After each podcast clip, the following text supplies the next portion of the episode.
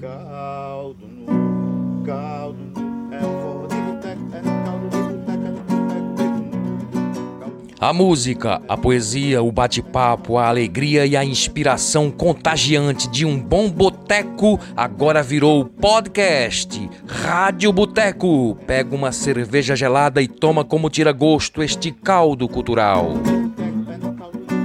E para começar, que tal uma poesia como aperitivo? Encarei meu avô morto. Impus cócegas, careta, beliscão. Esperei por ele. O grito, as mãos vindo para cima de mim, o susto, o riso da minha cara de susto. Encarei meu avô morto. O entendimento que ele fingia, que ele brincava de morrer e nunca morria. Morreu meu avô minha avó ficava em casa, pondo a mão no silêncio, alisando. Uma noite, o silêncio pôs minha avó nos braços e voinha dormiu.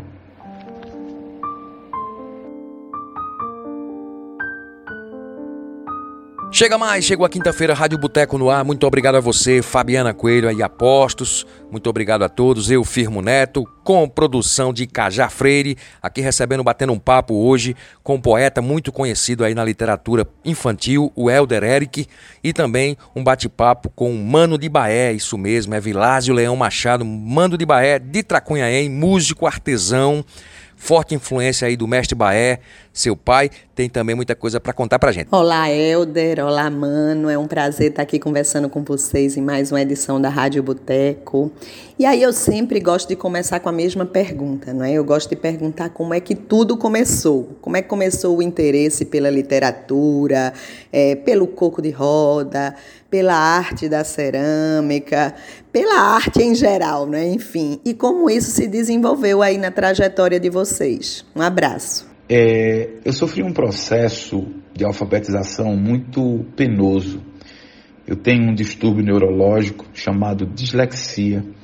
No meu tempo não se chamava dislexia, se chamava retardo, demência, como uma vez uma professora acabou falando.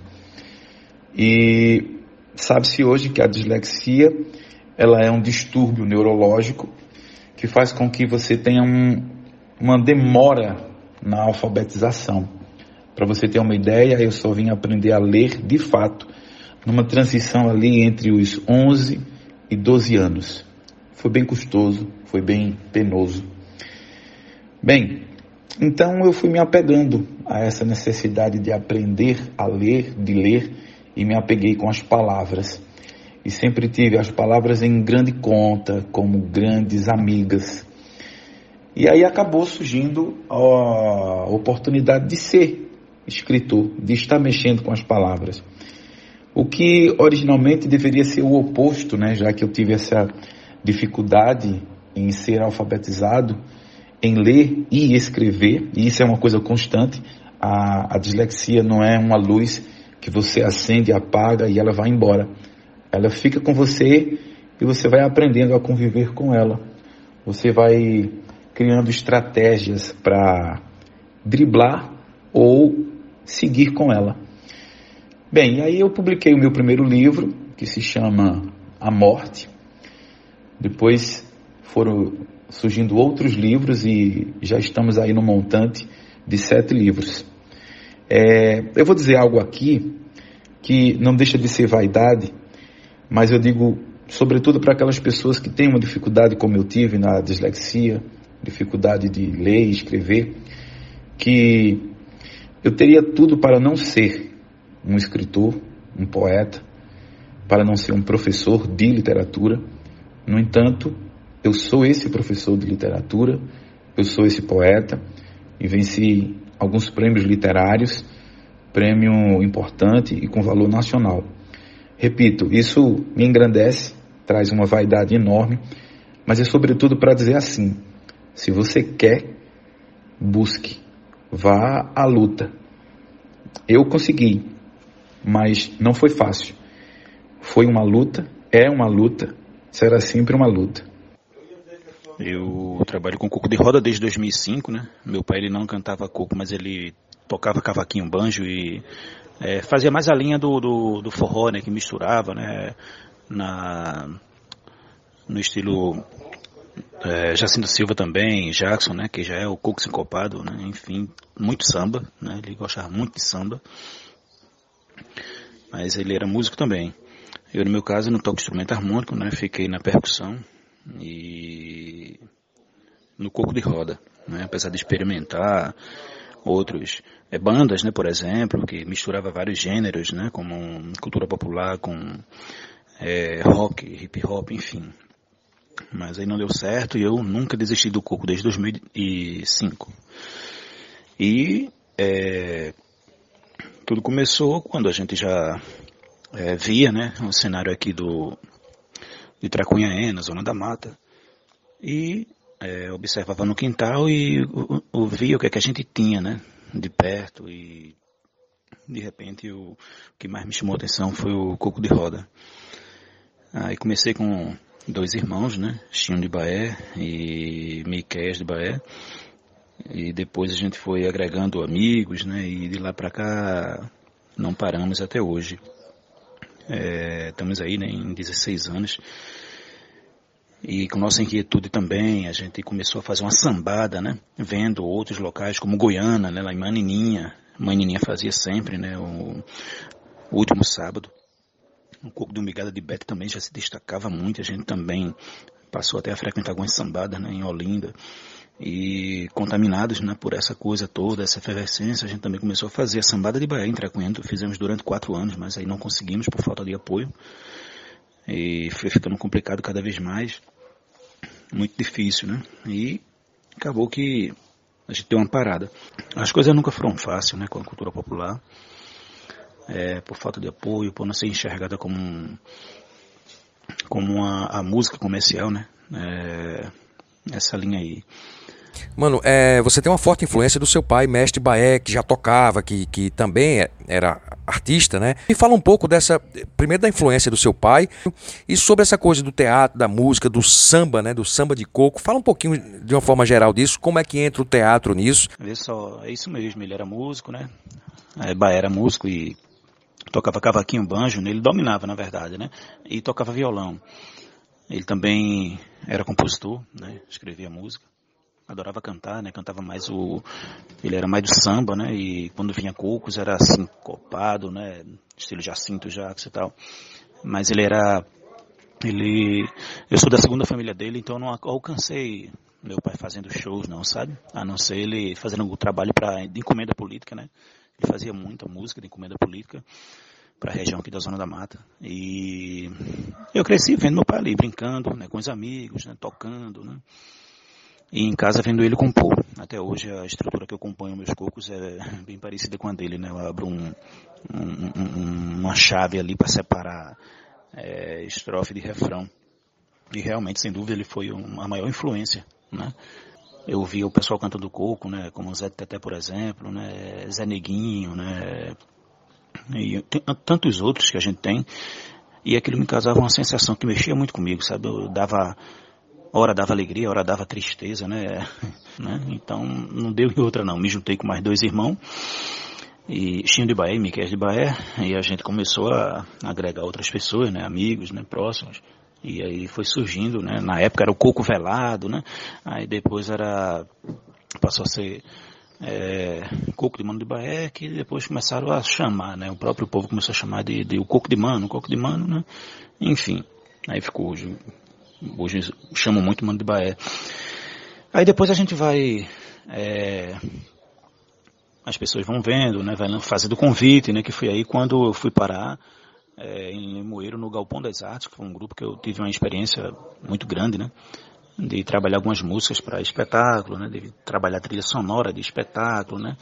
E a gente viajava e era um desafio muito grande porque eu tinha que fazer uma, uns minutos ali para enquanto o, espetáculo viesse ao palco. Então eu ia lá com o pandeiro e fazia a plateia responder o corpo. Um desafio muito grande para mim. Tremi na base, mas foi uma grande experiência. e aprendi muito. Helder, eu queria que tu falasse um pouquinho sobre o trabalho de editoração independente, sobre o selo Carbureto, o trabalho que vocês desenvolvem em Garanhuns, é, a importância desse trabalho de editoração para os artistas, para os escritores locais. Aqui em Garanhuns nós temos um selo chamado O Carbureto. Originalmente, no tempo de faculdade, o Carbureto era um fanzine que amadureceu para jornal e depois amadureceu como um, um selo editorial. A gente já publicou sete livros pelo Carbureto e são produções independentes, produções mais alternativas, claro e evidente, sempre pensando em mostrar a nossa arte, o nosso valor e a preocupação com a estética. O Carbureto tem essa postura mais independente. É bem verdade que os nossos últimos livros vêm sendo editados por editoras que têm um certo nome, que têm uma facilidade de penetrar no mercado, como por exemplo a editora CEP, que é uma referência não só em Pernambuco, no Nordeste e no Brasil. E também temos livros publicados pela editora Record, que é um dos grandes conglomerados do Brasil e da América Latina. O Carbureto é o nosso xodó. Sempre que a gente tem a oportunidade de publicar um livro mais alternativo, um livro que fale mais sobre projetos pessoais, intimistas, a gente usa o carbureto. E a gente encerra esse primeiro bloco com o coco SOS Raiz de Mano de Baé. Não deixa a raiz morrer, não deixa a cultura acabar. O Brasil fica mais bonito se Pernambuco destacar. Eu moro na zona da mata, Tracunhaém é meu lugar. Eu moro na zona da mata, Tracunhaém é meu lugar. Não deixa a raiz morrer, não deixa a cultura acabar. Não deixa a raiz morrer, não deixa a cultura acabar. O Brasil fica mais bonito se Pernambuco destacar. O Brasil fica na zona da mata, à beira de um canavial. Bem longe à vista uma serra que é paisagem natural. Terra da cana de açúcar, isso eu sempre vou falar. Terra da cana de açúcar, isso eu sempre vou falar. E não deixa a raiz morrer, não deixa a cultura acabar.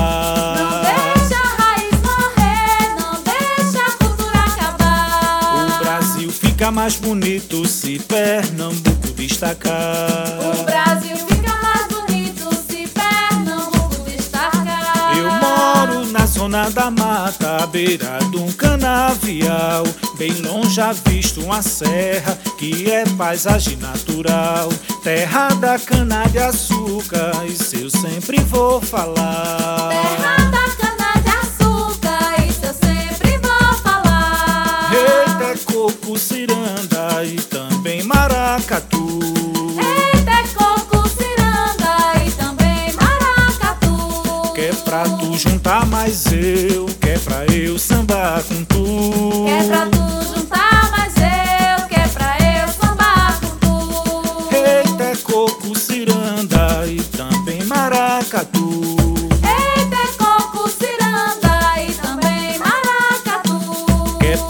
juntar mais eu, que é pra eu sambar com tu. Que é pra tu juntar mais eu, que é pra eu sambar com tu. Oh, Segura o coco.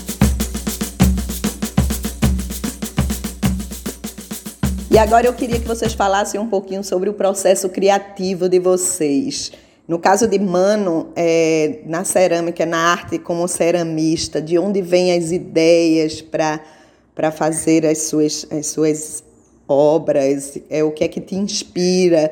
No caso de Elder também, um poema, um, um, um conto, uma história, de onde vêm as ideias? O que é que é inspiração, é trabalho? Como é esse processo? Olha, o processo criativo ele acaba se dando de várias formas. Por exemplo, o, o artista, de um modo geral, o Mano pode contribuir também nessa perspectiva, mas o artista ele é uma criatura que tem antenas, que vai captando as mudanças, as transformações que estão ocorrendo. Então, o artista ele não é um, historiador apenas que está registrando, né? Mas ele, ele está vendo a transformação e ele cria em cima daquela transformação. Então, por exemplo, no meu caso, eu olho com um, olhar aguçado para o cotidiano. Sabe, o cotidiano ele vai trazer as mesmas coisas de sempre. Mas se você olhar de forma atenta, há sempre algo novo para se falar sobre aquilo que todos os dias estão te aparecendo. Por exemplo, quando você olha para uma rachadura, a rachadura naquela parede, naquele muro, naquele teto, todo dia ali está. Mas se você olhar com calma, aquela rachadura vira um mapa, vira um rio. A poesia vem desse cotidiano. Eu sou pai de duas lindas crianças e eles acabam me inspirando porque eu volto para a infância quando estou com eles e porque essa fala da criança, essa fala muito desconexa da realidade, essa fala tentando se fazer entender, essa fala de quem está há pouco tempo no mundo e como não tem todas as palavras, a criança acaba adaptando a fala a um acontecimento. Essa adaptação da fala, ou essa fala errada, é que é a poesia. Então, ela vem desse cotidiano, essa inspiração, ela vem dessa convivência com os filhos, mas não pense que é fácil. Pelo menos para mim não é fácil escrever. Não só pela dislexia, mas o fazer literário ele é fruto de um trabalho, de um trabalho exaustivo, um trabalho de refazer a poesia inúmeras vezes. Não só de retrabalhar o texto, esmerando, como também de múltiplas leituras, tanto a leitura do mundo, como dizia Paulo Freire, como a leitura da palavra. Eu acho que a paisagem, sim, do campo, a paisagem natural, né? Ela, ou modificada também vai servir para que a gente conte alguma coisa, ou reivindique alguma coisa, não sei.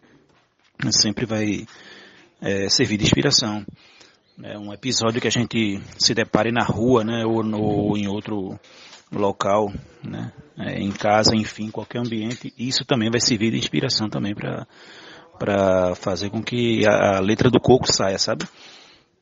Eu não me prendo muito né, em estrutura, né? É, eu trabalho de forma de verso livre, né? E também às vezes trago as tradicionais formas de compor, né? Como corpo de respostas curtas, né? E às vezes até mais prolongadas.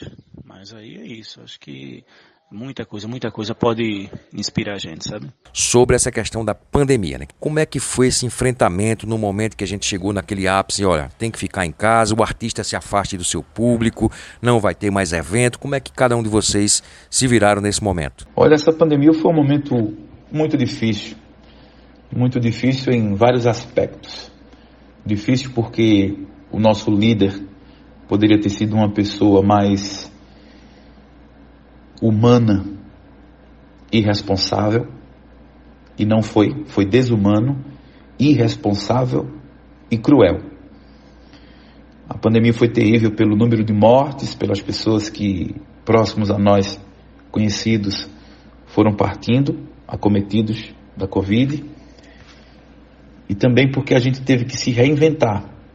Como eu sou professor, a gente teve que se reinventar dando aulas de casa e depois naquele processo de aulas híbridas, né? Uma parte em casa, uma parte na própria sala de aula. E aí o trabalho do, da escrita da própria literatura, da construção do texto ficou afetado. Ficou afetado porque você ficou com, com receio, com medo, pensando numa família, pensando nas questões econômicas foi um, um momento muito terrível assim, né? E sobretudo a questão de você se compadecer com o outro. É curioso porque eu acreditava que no momento de pandemia naquele primeiro momento que você teria que ficar em casa, de que eu iria produzir muito, né? Uma vez que eu vou ficar em casa. Mas você está no olho do furacão, você quer saber o que é está acontecendo, né? E aquelas notícias diárias, aquele número assombroso que chegou até a 4 mil mortes por dia, isso tudo acabou afetando assim o, o seu querer escrever, né? Então afetou de tal forma que tanto a leitura quanto a escrita elas foram deixadas a segundo plano. Você se preocupou mais em estar presente com a família, em ter o filho, os filhos nos braços e dar carinho, dar o beijo, brincar e estar junto. Foi muito difícil, né? Muito difícil mesmo, porque é, a gente é trabalhador, né? Trabalhador. Eu fiquei muito aperreado porque foi dois meses que eu passei em casa parado e a gente sem trabalhar, né? Eu vivo do que faço. Não tinha lugar para cantar. A gente fez algumas lives ainda, mas foram muito poucas. Acho que foi duas ou foi três, mas que também foi tirou a gente daquela daquele é, daquela deprê, né? Tirou a gente daquela deprê naquele momento, né? A gente estava querendo fazer isso aí para fazer o que a gente gosta, né? Um lugar e, é, fechado, né? Sem público, né? Foi, foi uma coisa muito triste, muito triste mesmo, né? E sobre a cerâmica, eu também fiquei parado, né? Levei algumas coisas lá para casa para ir trabalhar em casa, mas que não podia estar tá saindo, circulando, morrendo de medo, né? Todo mundo, muito arriscado. É, a coisa foi séria, foi de verdade, né? Não foi de mentira, não foi fake, né? E aí a gente também tinha que respeitar esse processo, né? Se cuidar e cuidar dos outros, né? Então a gente ficou parado, eu fiquei sem reserva, fiquei muito aperreado, né? Com mulher e filho, né? Para criar. Fiquei muito aperreado mesmo. Mas logo depois de dois meses, eu acho que foi, chegando, acho que três meses aí, os clientes começaram a chegar, né, a procurar peça, né, pedir que enviasse, aí já foi socorrendo, sabe? De repente a demanda foi aumentando, aumentando, aumentando, e por uma boca só, que entra Cunhaém, durante a pandemia, a pandemia, né, depois desse, desse, é, desse tempo que deixou todo mundo né, em depressão, com medo, né, muita gente morreu só de depressão mesmo, e muita gente desenvolveu problema psicológico, né, porque foi um susto, um susto muito grande.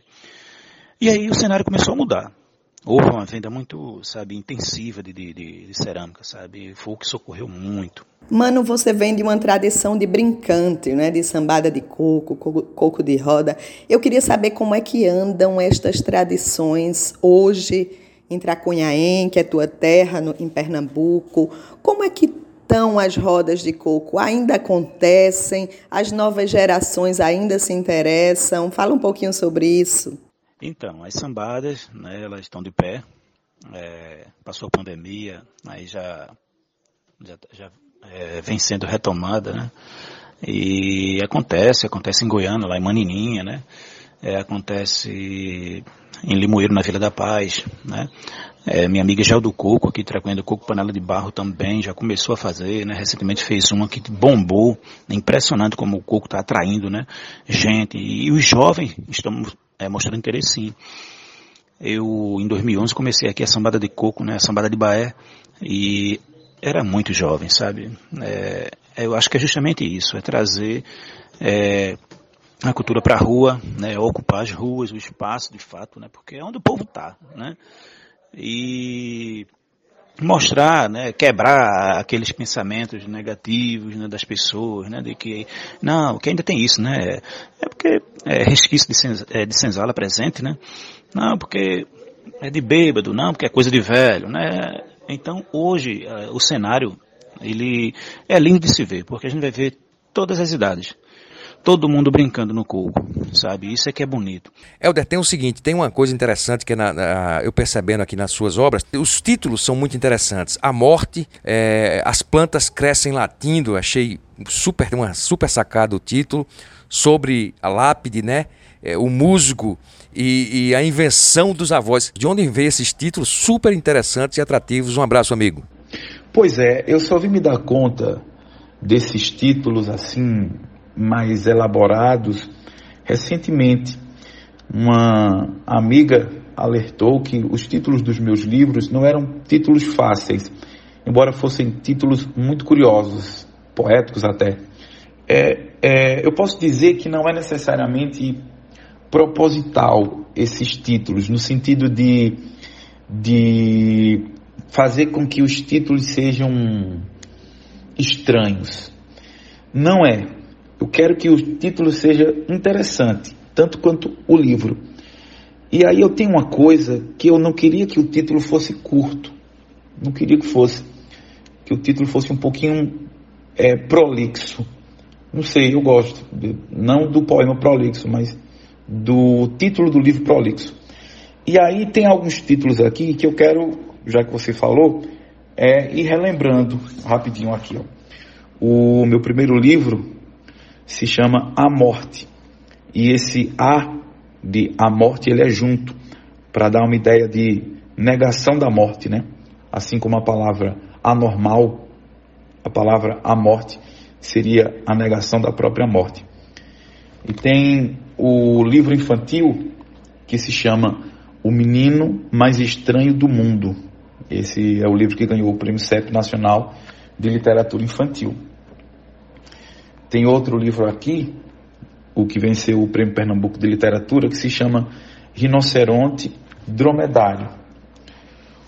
Outro livro aqui, que é do selo Carbureto, que se chama Sobre a Lápide, o Musgo. Aí tem outro livro aqui, que é o mais recente, que é o Prêmio Hermílio Borba Filho de Literatura, que se chama Alto de Javalis e Ungüentos. E tem aqui o título de outro livro, também do selo O Carbureto, chamado A Invenção dos Avós. E aqui o outro livro também do selo Carbureto, chamado As Plantas Crescem Latindo. Boa parte desses livros acabam refletindo sobre dois temas essenciais na minha obra. Primeiro, que é o tema inicial, endêmico, que é sobre a infância. E o segundo tema, que é o tema da finitude, né, que está lá na ponta, que é o tema da morte. E vamos fechar esse segundo bloco com música e poesia. Com vocês, Essa Casa de Mano de Baé e mais um poema de Elder Eric. Essa casa sem você não tem graça. Essa casa sem você não tem graça. Essa casa sem você não tem graça. Essa casa sem você não tem graça. Não tem alegria. Não tem. Não tem cheiro bom. Não tem. Não tem bom clima. Não tem sentido algum. Não tem teu cheiro. Não tem. Não tem teu olhar. Tem meu amor aqui, aqui não vou ficar. Essa casa sem você não tem graça. Essa casa sem você não tem graça.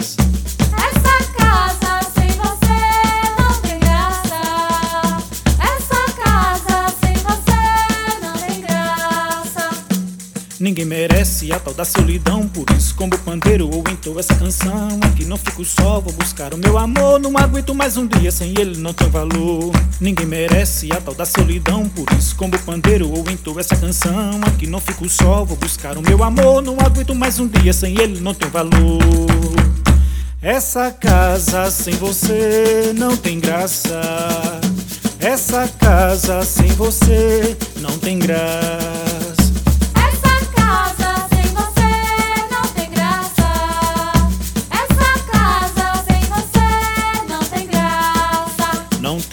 Alegria, Não tem. não tem cheiro bom, Não tem. não tem bom clima, não tem sentido algum, não tem teu cheiro, Não tem. não tem teu olhar. Não. Se não tem meu amor aqui, aqui não vou ficar. Essa casa sem você não tem graça. Essa casa sem você não tem graça.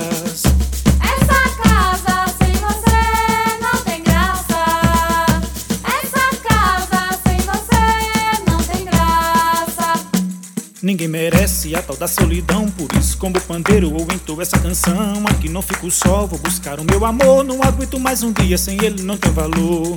Ninguém merece a tal da solidão, por isso, como pandeiro, entou essa canção. Aqui não fico só, vou buscar o meu amor. Não aguento mais um dia sem ele, não tem valor.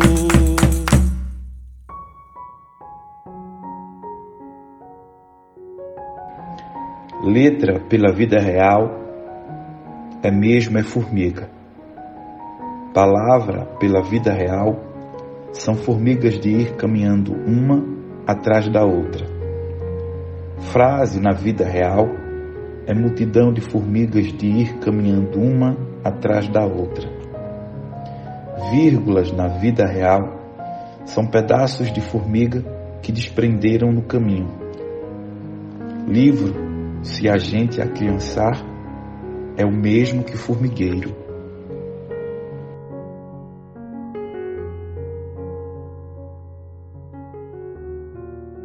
Helder, você tem aí alguns prêmios literários importantes, né? inclusive nacionais, como o Prêmio CEP Nacional de Literatura Infantil, como o Prêmio de Literatura de Pernambuco. E aí eu queria que você falasse um pouquinho sobre a importância desses, desses prêmios literários para os autores, para o pessoal que, que trabalha com literatura. Tá aí outra pergunta que eu acho importantíssima, que é essa aí da importância de um prêmio literário, né?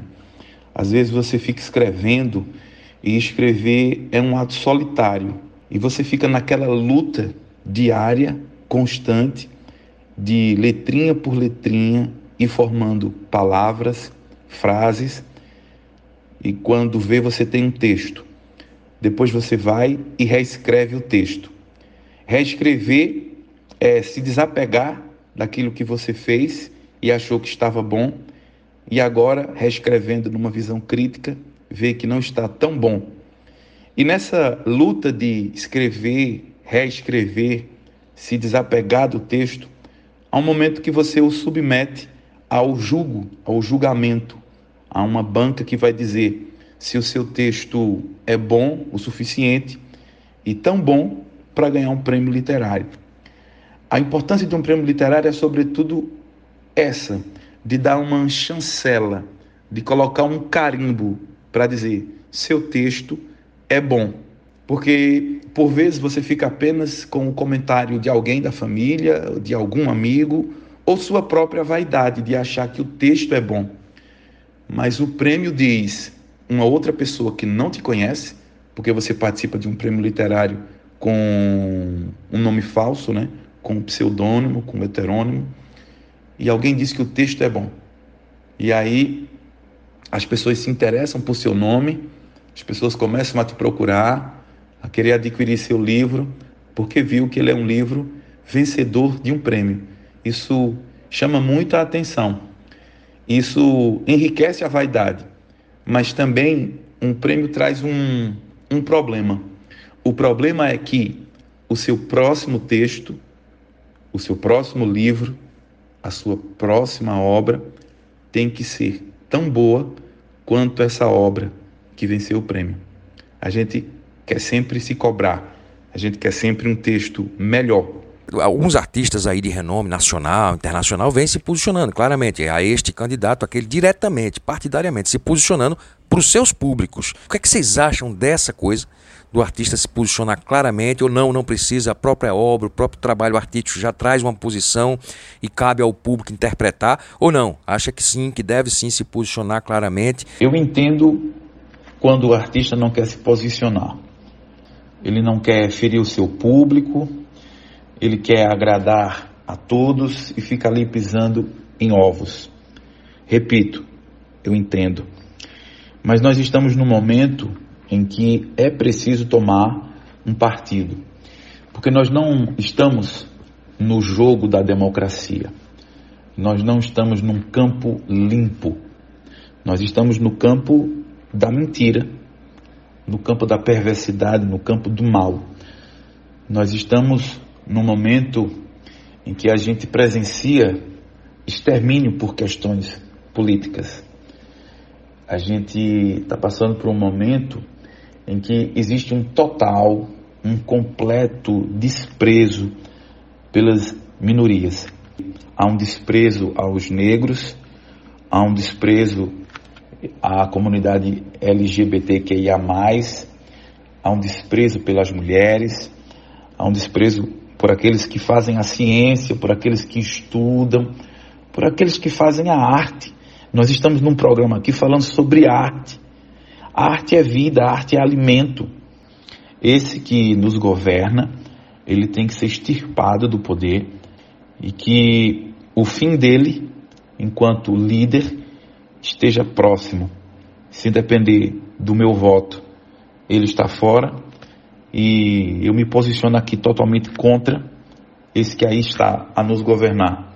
Rapaz, é, é, é importante né, se posicionar. A gente tem que ter essa, essa consciência, tem que, que se posicionar, mas aí eu tenho uma certa cautela, né? Porque eu sou peixe pequeno. Eu me posiciono sim para a presidência, me posiciono para deputados, né? É, fica mais fácil, né? E, e se posicionar para presidente, né? É, para prefeito já é complicado porque você é perseguido. E eu fui um dos aqui em Treconha que fui perseguido, né? É, houve é, momentos de, da sambada que eu fazia, o pessoal mandar um monte de, de, de, de pinhão, de capacho, sei lá o que, como é que eu chamo, um, um cavalo para acabar com a sambada, entendeu? Gente armado, sabe? E a polícia, chamar a polícia, a polícia quando vinha ainda ficava chateado porque a gente trouxe eles para ali para para aquele momento ali, né? Acho que eles não queriam estar ali trabalhando, né? Enfim, são essas coisas que eu, que eu que eu coloco e que a gente tem que ter muito cuidado, né? O trabalho também é, fala né, pela pessoa, a gente não pode ser omisso, né? Tem que ter alguma coisa ali que vai falar, né? Eu tento fazer isso na cerâmica, tento fazer isso no coco, né? Mas ainda de uma forma tímida, né? Porque é, é muito conservadores, né? É muito conservadores. É, para você ter ideia, na página do, do ceramista, que eu não misturo o coco com a cerâmica, né? Eu não consegui ainda porque são públicos diferentes. E eu comecei a perder, justamente, peixe pequeno, né? A gente não tem costa quente e a gente quando se posiciona, a gente é, sofre um efeito, sabe? Então perdi, perdi seguidor, perdi lojista, né? É, comentam, vão lá e comentam, né? Então eu preciso vender minhas obras, né? Eu sou trabalhador, né? Sou pobre. Mas aí eu tenho uma arte que por si só ela já vai dialogando, né? Provocando, né? Reivindicando, a arte é para isso, né? Aí no coco eu já tenho uma certa abertura, sabe, para mim, para mim expressar mais, né? E é o que eu faço na minha página do Coco, né? Eu me, me, posiciono, eu sempre faço algumas críticas, apesar de não ser cientista político, mas a gente tem entendimento, né? Justamente nessa área, porque a coisa não está para brincadeira. Então a gente tem que, a gente precisa de liberdade para trabalhar com a arte, né? A gente precisa pensar, né? a gente precisa cantar, a gente precisa, sabe, dessa liberdade. E os tempos estão muito cruel, estão muito cruel aí, né? O tempo está muito cruel e chega a dar medo, né? E é isso. E é por isso mesmo que a gente tem que se posicionar. Então acho massa. Eu não sei se vocês vivem da arte de vocês. Quer dizer, eu sei que o Helder é professor, não é? Mas eu não sei até que ponto os livros que ele publica conseguem ter um rendimento legal, como é que é isso. É Mano também, eu sei que é ceramista e também é, é, é brincante de coco. É, consegue viver disso? E independente de, de, de conseguir ou não, quais as dificuldades de se viver de arte? para um artista em Pernambuco e que tipo de políticas públicas poderiam melhorar a situação para nossos artistas?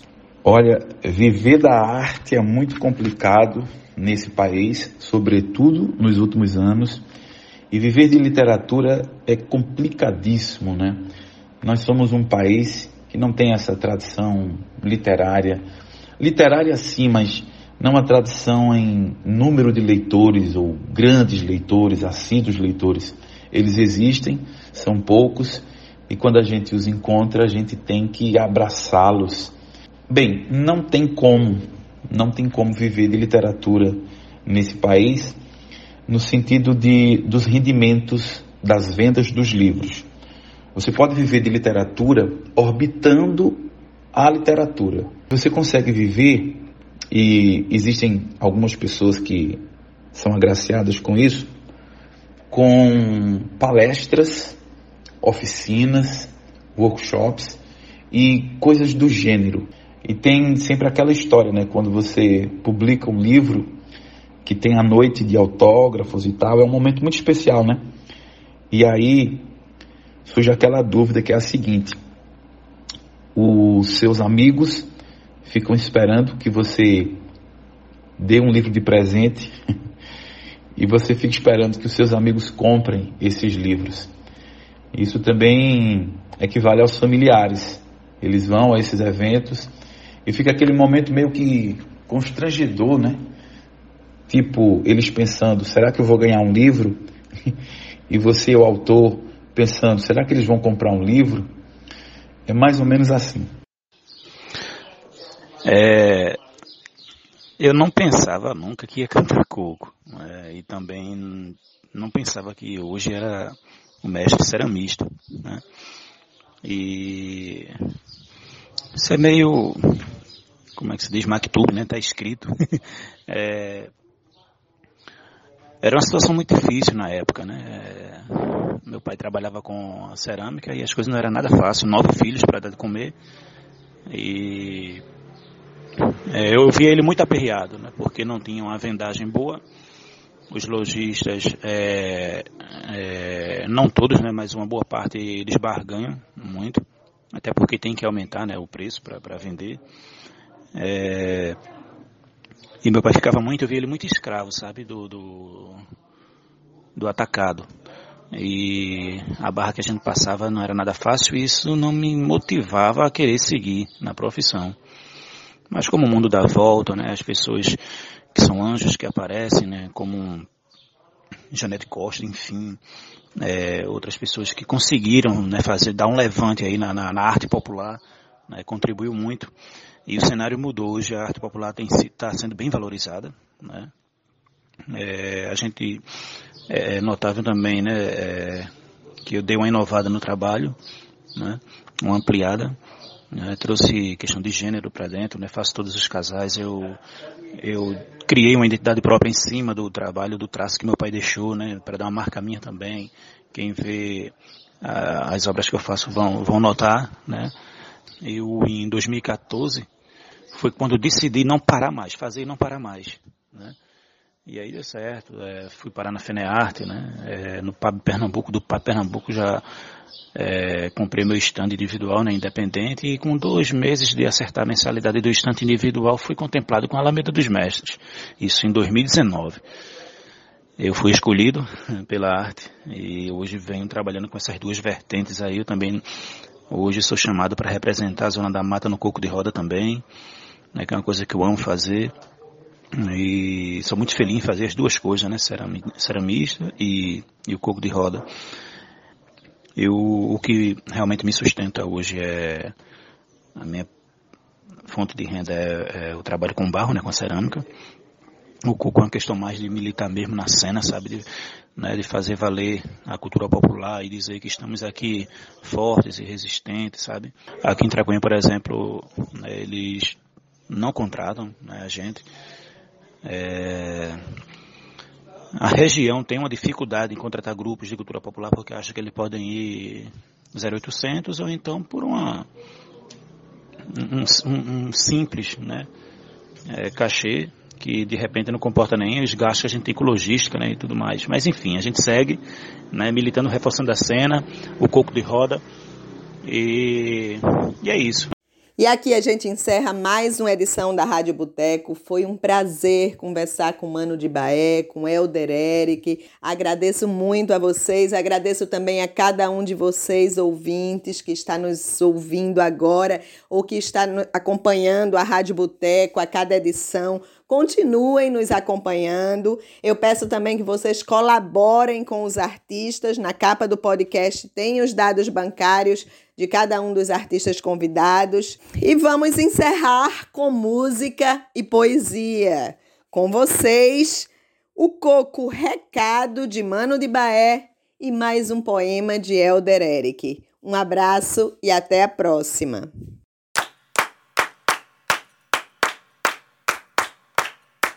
Choveu por aqui, a terra tá molhada, é sinal, não vai ter calor. Os bichos na terra cantou, São Pedro disse sim, senhor. Choveu por aqui, a terra tá molhada, é sinal, não vai ter calor. Os bichos na terra cantou, São Pedro disse sim, senhor. Choveu por aqui, a terra tá molhada, é sinal, não vai ter calor. Os bichos por aqui, a terra tá molhada, é sinal, não vai ter calor.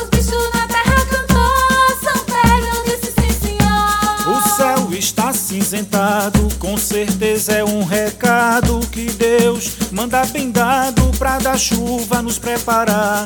Quem não entendeu o recado, com certeza não foi sábio por não ter decifrado o recado vindo de Deus, pois o fato aconteceu.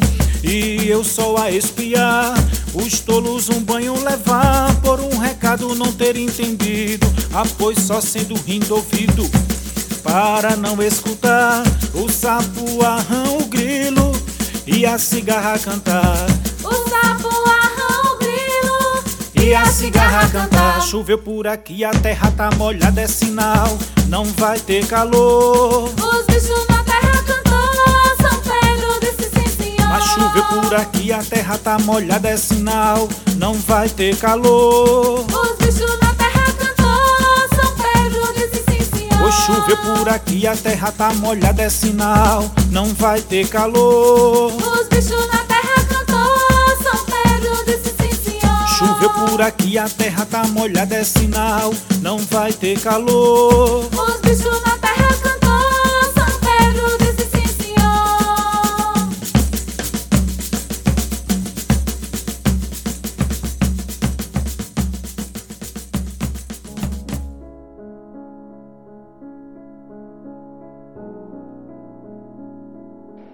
Nossa mãe dizia da fúria só ínfimos habitarem, que é jamais haver cura, coisa de demo a demos, em só agravos, angústias.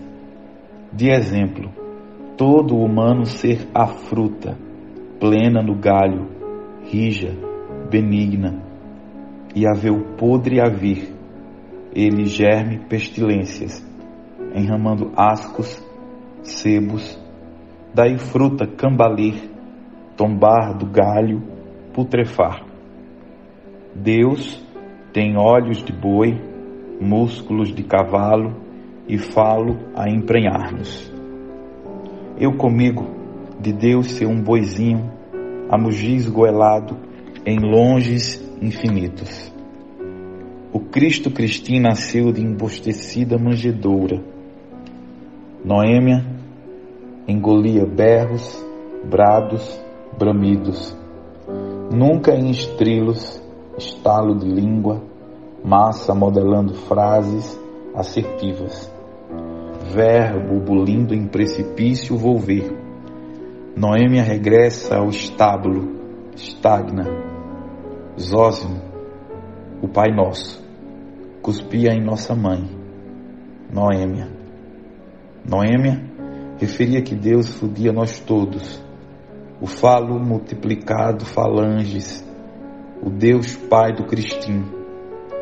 Noêmia rezava em excelências, dizes que leva somente coisas que tenham um não, fome, sede, privação.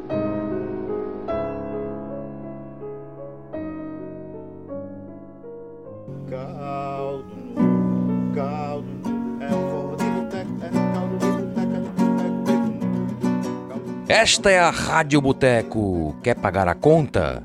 Então compartilhe e divulga nossos podcasts e a gente te espera no próximo encontro. Um brinde à vida. A Rádio Boteco é uma produção de Cajá Freire, Fabiana Coelho e Firmo Neto. A música da nossa vinheta é do cantor e compositor Brasinha Blues.